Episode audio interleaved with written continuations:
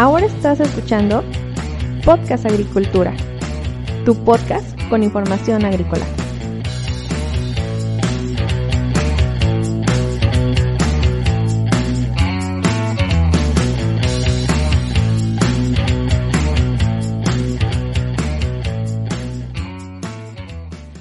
Hola, ¿qué tal? Yo soy Yolmo Axayacat y en este episodio te voy a hablar sobre gilema y floema. Cuando nosotros hablamos de gilema y floema nos estamos refiriendo a dos tejidos presentes en las plantas superiores, también conocidas plantas vasculares, las cuales tienen la propiedad de que tienen un sistema circulatorio. Y justamente el gilema y el floema son dos tejidos fundamentales de este sistema circulatorio vegetal, el cual permite el transporte de diversas sustancias a lo largo de toda la planta. Mientras que el gilema permite el transporte de agua y de sales minerales, el floema se encarga del transporte de azúcares y otros productos de las plantas. Cuando nosotros hablamos del gilema, hablamos de transporte ascendente, es decir, desde las raíces hacia el tallo y las hojas. A diferencia del gilema, cuando nosotros hablamos del transporte vía floema nos referimos a un transporte que puede ocurrir tanto de forma ascendente como de forma descendente. Es decir, puede ser de abajo hacia arriba o de arriba hacia abajo. Tanto el término gilema como el término floema derivan de palabras griegas. En el caso de gilema la traducción quiere decir madera, mientras que en el caso de floema quiere decir corteza. El gilema también llega a ser mencionado en alguna literatura como la leña de la planta, mientras que el floema es conocido como los vasos liberianos, tejido criboso o simplemente el liber.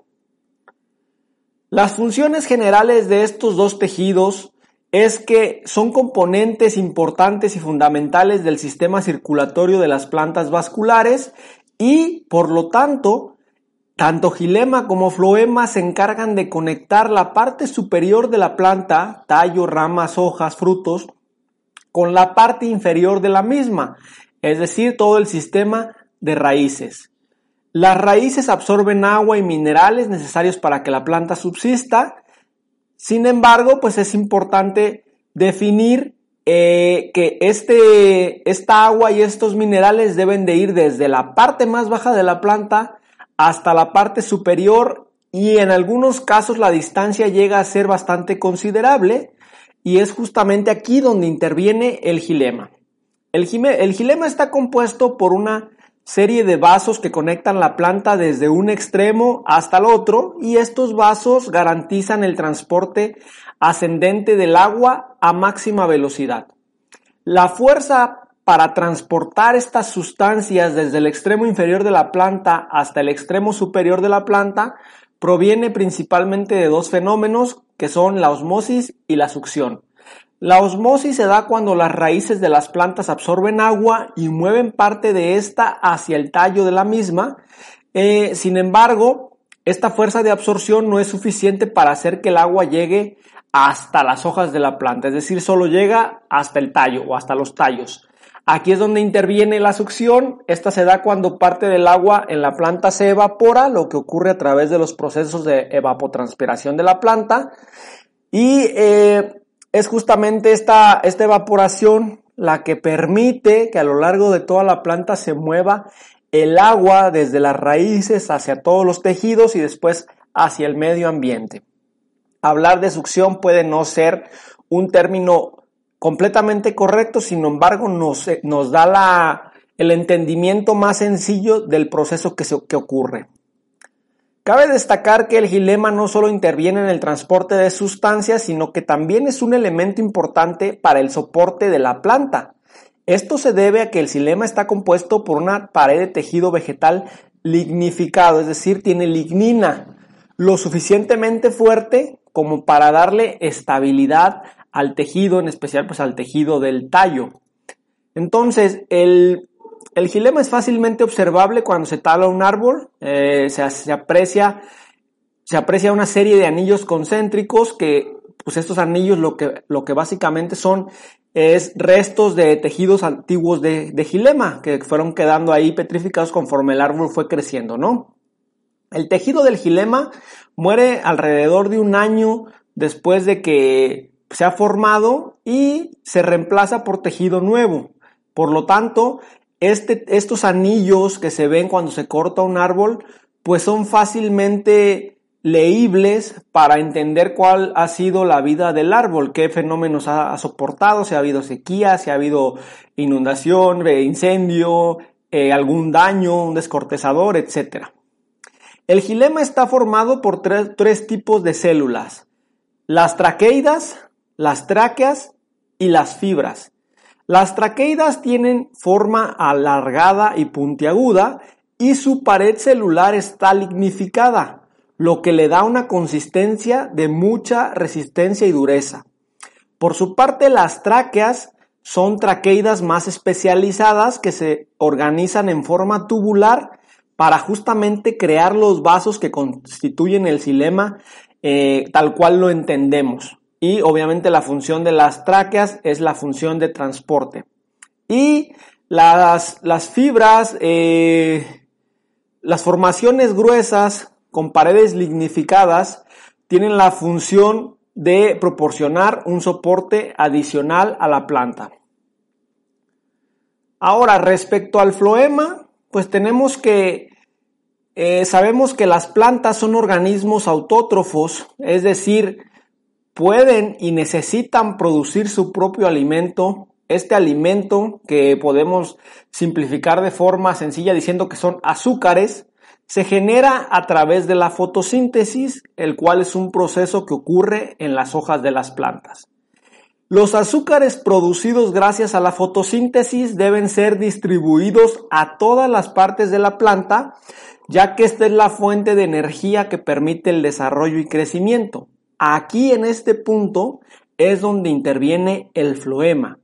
Las células del floema se encuentran en toda la planta y se encargan de transportar los azúcares y otras moléculas esenciales que han sido creadas a través de la fotosíntesis y el floema está compuesto por dos tipos de células. Estamos hablando de los tubos cribosos y de las células anexas.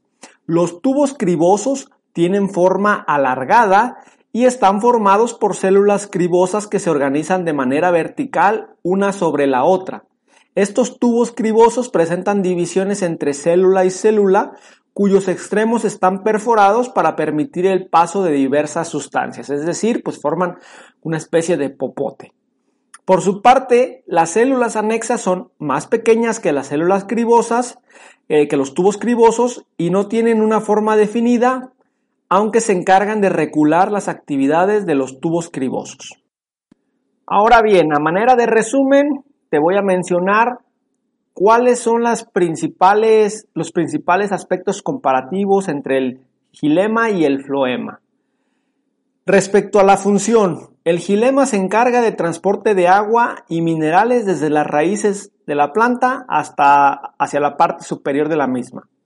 El floema, por su parte, se encarga del transporte de nutrientes, que podemos eh, acotar ahorita como azúcares, movimiento que se efectúa desde las hojas hacia los órganos de almacén de las plantas. Respecto a funciones adicionales, el, el, gilema funciona como el soporte mecánico para la planta y el floema lo que hace es formar enlaces vasculares con el gilema. Respecto al movimiento de sustancias, el, el, gilema eh, transporta sustancias solamente de manera unidireccional. Es ascendente desde las raíces hacia arriba. Respecto al floema, el movimiento de las sustancias es bidireccional, quiere decir que puede desplazarse de abajo hacia arriba, de arriba hacia abajo, sin ningún problema. Respecto a los tipos de tejidos, el gilema, cuando pues, la planta ya alcanzó su madurez, está compuesto mayoritariamente por tejido muerto, estamos hablando de lignina, y es hueco y no contiene células. Y el floema está compuesto por tejido vivo, que ya en la madurez de las plantas, pues presenta células bastante activas en todo momento. Hasta aquí lo que te quería comentar sobre gilema y floema. En este episodio quise dar una introducción a estos dos tejidos del sistema circulatorio vegetal, dada la importancia que tienen. En otro momento entraré más en detalle a hablar sobre este tema. Muchas gracias por escucharme. Recuerda que si tienes alguna pregunta me la puedes dejar en las notas del episodio y con gusto te responderé. Yo te espero el día de mañana con un episodio más de este podcast. Hasta luego.